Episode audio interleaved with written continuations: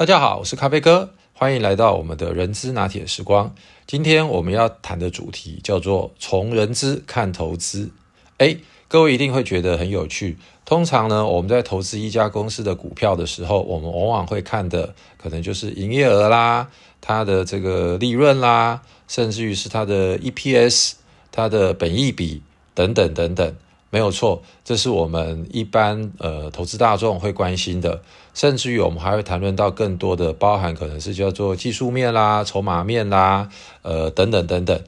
那但是呢，我想从人资的角度，我想跟各位谈有两个很重要的重点。第一个就是这家企业的领导人他是如何来经营跟管理这家公司；第二就是他是如何的好好的去掌握他的整个财务的管理的部分。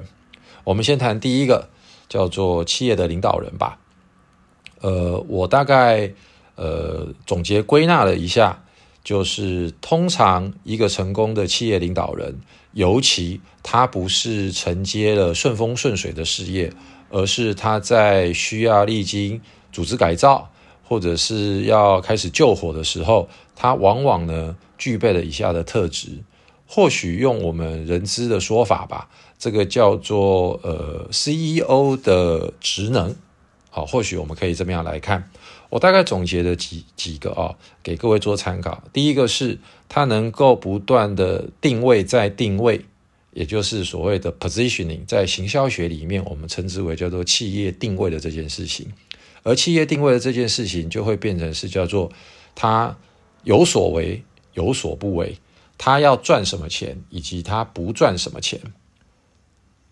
而不赚什么钱的这件事情，往往会比他要赚什么钱要来得更难，因为很多企业它有很多的订单，其实到目前为止可能都还有三五趴的利润，但是呢，如果当他考虑到整个背后的后勤管理系统或者是资讯 IT 的 system 负荷量过大的时候，往往会吃掉更多的利润，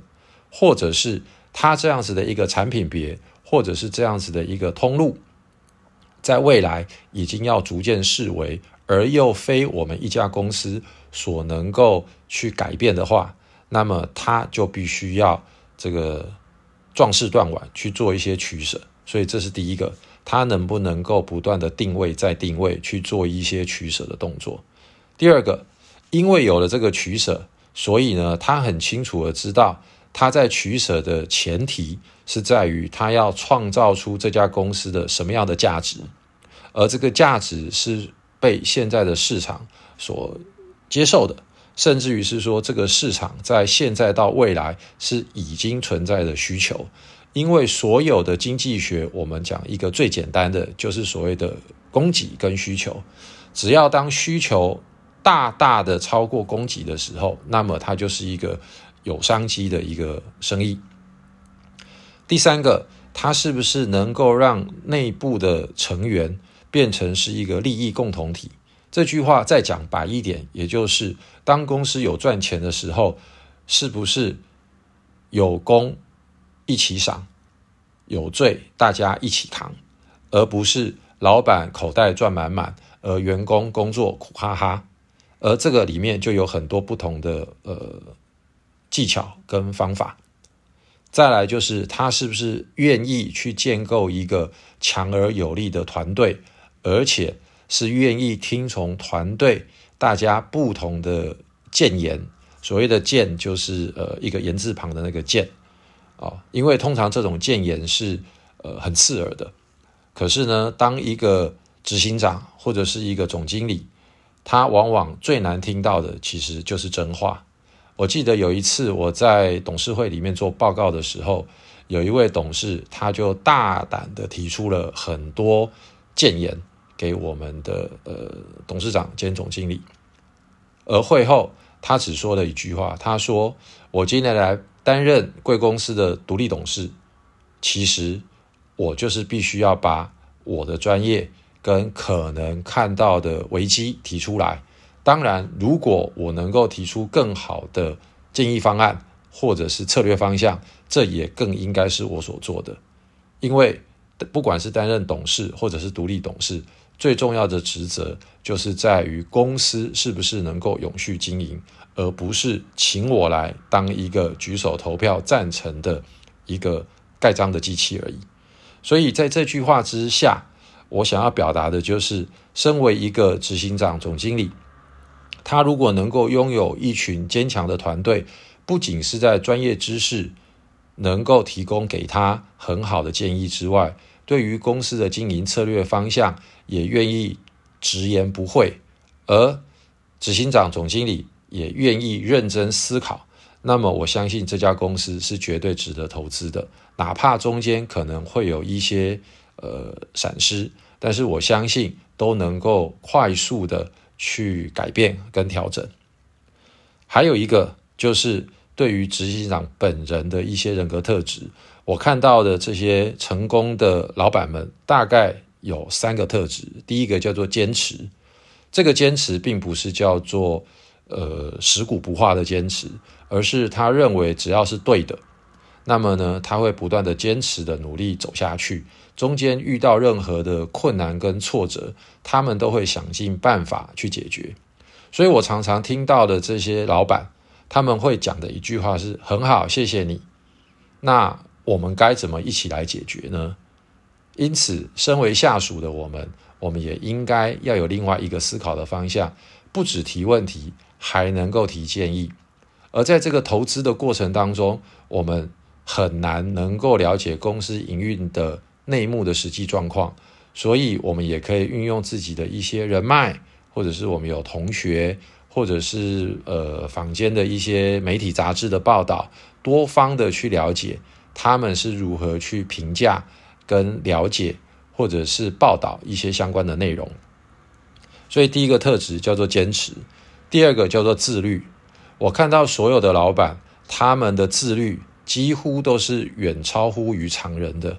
我举一个我以前服务将近十年公司的一个老板，他在六十岁的时候，身体开始觉得有一些呃老化了，所以他从那个时候开始。每天做瑜伽，每天一定至少做一个小时的瑜伽。每天早上六点他就开始做瑜伽，做到七点。吃完早餐之后，九点约末他就进公司，一直工作到晚上。而这样的坚持一直到现在，已经将近十五年了。而从这一点，我也反映到平常我们在工作的过程、开会的过程、进行年度策略会议的过程，互相去呼应，发现。对于整个策略的布局的坚持跟投资，那哪怕中间因为研发绝对没有办法如我们所愿，所以中间一定会遭受到很多的困难，需要不断的去突破。他也是坚持再坚持，不断的投资，到最后终究是取得成功的。还有另外一个，因为坚持，因为自律，但是也不能够因为这样就让公司的财务。踏入了万劫不复，变成是长期的持续亏亏损，因为毕竟是上市上柜公司，也得对股东，也必须要对董事有一定的交代。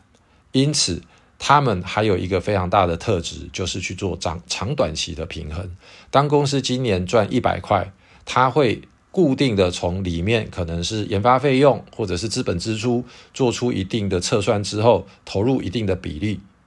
而在挽救。或者是因为研发的时程呃 delay 的过程当中，他会去不断的平衡，我今年要留多少的利润作为股东的回报，要留多少的利润做下一个阶段的再投资。所以呢，他们有这三大特色：第一个叫做坚持，第二个叫做自律，第三个叫做长短期的平衡。OK，长短期的平衡，我再多说一点，就是回到我刚刚提到的。就整个的领导人的特质之外，他们对于财务的规划也是必须要做一个相对好的资源分配。而这件事情呢，我鼓励各位其实能够去学习如何阅读财务报表。财务报表基本上有四章，那么呢，我们最常看的可能是叫做损益表，另外一个叫做资产负债表。但是我会更建议各位一定要去看的叫做现金流量表，因为现金流量表它能够确保公司。是在一个合理的呃这个财务的规划里面当中，不会变成呃黑字倒闭。所谓的黑字倒闭，讲白话一点就是应收账款过过多，或者是呢它的库存过多，它在账上还没有打入呆账，所以呢都还是列为是叫做正数。可是呢，它如果呃过多的这一个呃应收账款的时候，它就会导致公司的现金流周转不灵。除此之外，为什么还要去看现金流量表的原因是，它有另外一个是叫做投资活动。我们可以从投资活动里面去了解这家公司，它现在正在 milking，也就是它现在正在享福，去引咎于它过去的投资成果，而不去投资未来。或者他仍旧每一年有固定一定的这一个投资金额去投资现在，或者是投资未来，来确保公司未来的短呃中长期的发展是有一定的方向跟一定的资源的投入。好，今天因为不讲太多的财务报表，所以呢呃以后有机会再跟大家聊一聊关于财务报表的事情。接下来呢我就举几个简单的例子，是我个人的这个没有任何推荐的意思。来作为这个各位的案例作为参考。第一个，我想要跟各位聊的是关于宏基电脑这家公司。宏基电脑过去的辉煌历史我就不说了。那它到二零一三年、二零一二年的时候，已经是逐渐走下坡，几乎是到了谷底。而宏基电脑当初的创办人施正荣。他呢，就后来邀请了目前的执行长，就是陈俊胜陈先生加入了宏基。那时候陈先生他加入的时候，他其实是在呃台积电，也是我们张忠谋先生的爱将。那就邀请他加入宏基电脑，在二零一四年的一月一号。而陈先生呢，他在过去 Intel 待了十四年，在了台积电待了八年，也曾经在 IBM 服务过。他进来根本就是来救火的。那时候宏基电脑已经是在呃非常非常呃糟的一个状况，但是他仍然愿意扛起一个这样的重责大任。那我用简单的几个呃数字来给各位做参考。如果纯粹用数字的角度来看，他在二零一四年一月一号加入的时候，宏基电脑的股票是十七点九五块一股，而到今天二零二一年十二月十四号。今天的收盘价是二十八点七五。换句话说，你在当初如果投资了一百张的股票，或者是你投资了一百万，你现在光是在股价上面的投资报酬率就有高达六十趴。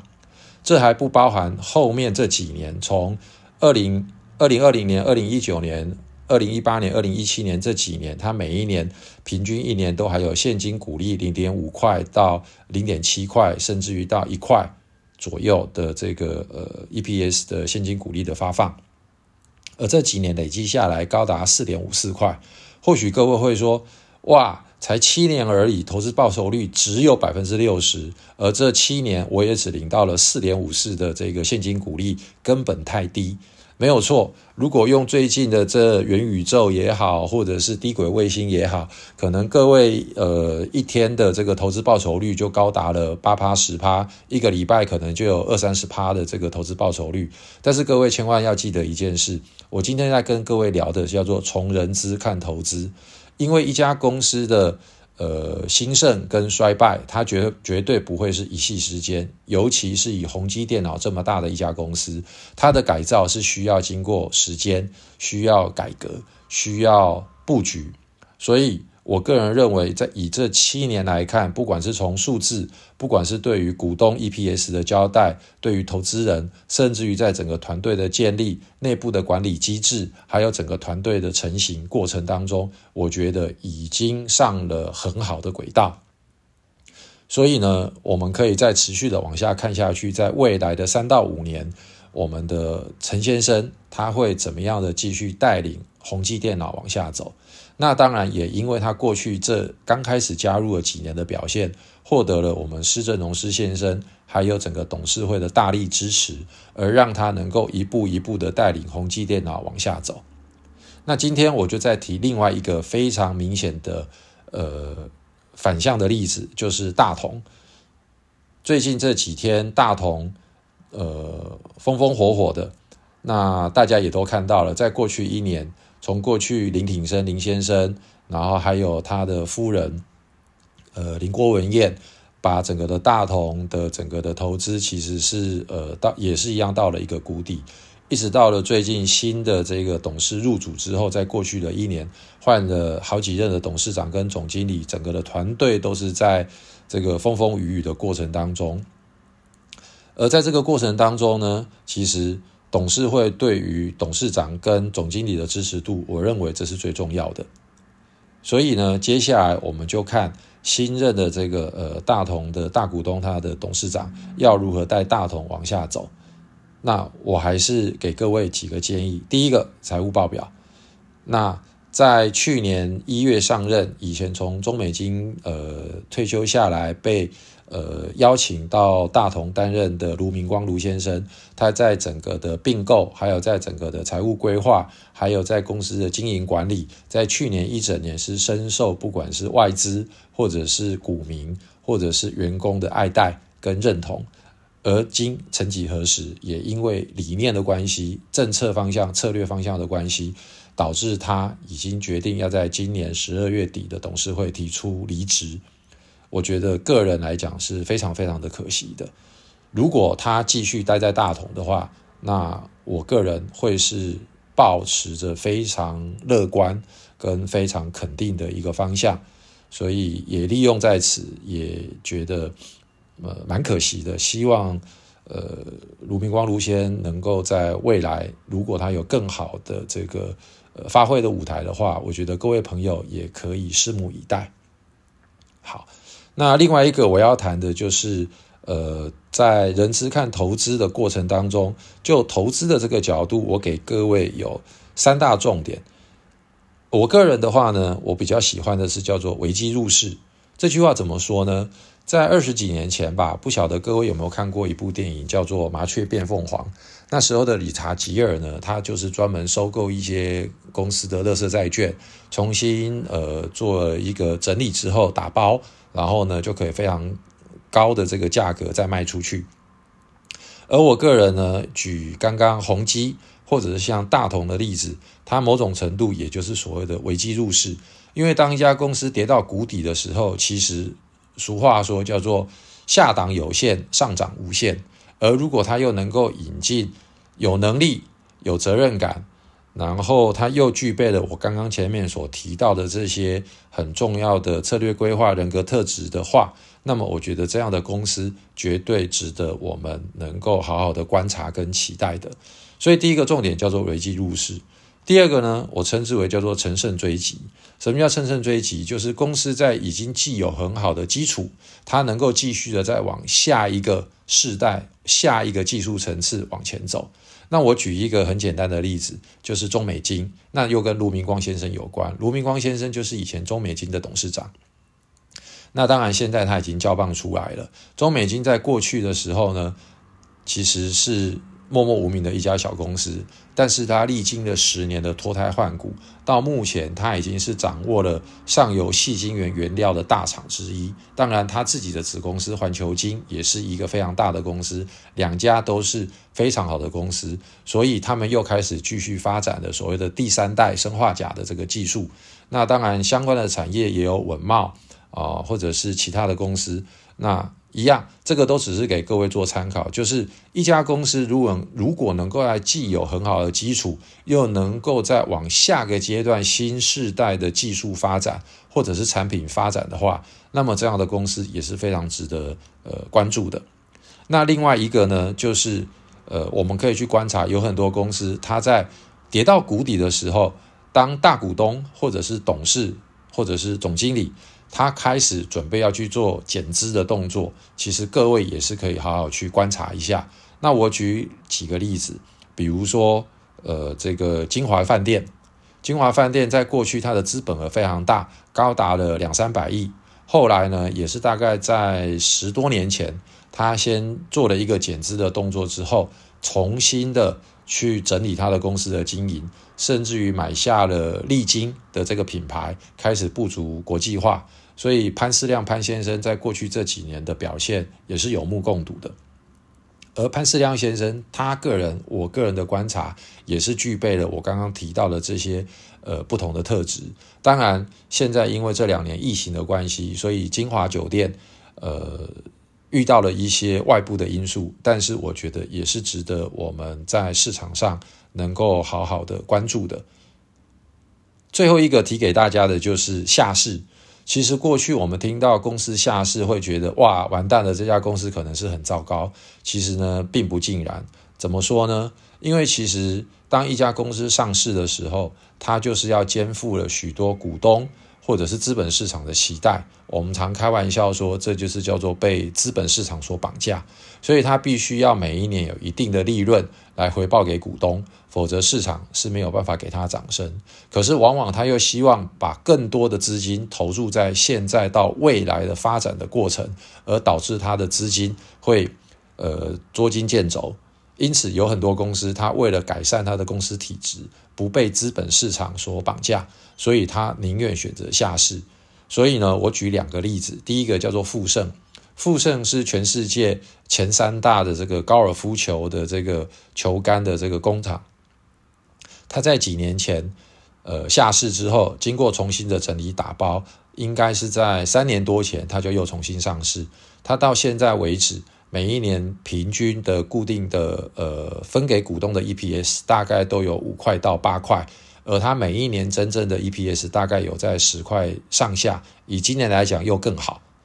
哦，因为去年疫情的关系，然后呢今年开始欧美逐渐解封，所以呢它整个的出货量跟它的这一个产品的品质还有它的利润都是非常非常的好。这是第一个是叫做富盛环境跟节能减碳，李长龙。这家公司在两年前下市之后，也就致力于在这一块环保的事业上面，到目前也是做得非常的好。所以呢，如果他有一天他要再重新打包上市的话，我觉得我们应该也是值得期待的。OK，好，那今天的话呢，就先跟各位分享，大家聊一聊其他的话题喽。谢谢，拜拜。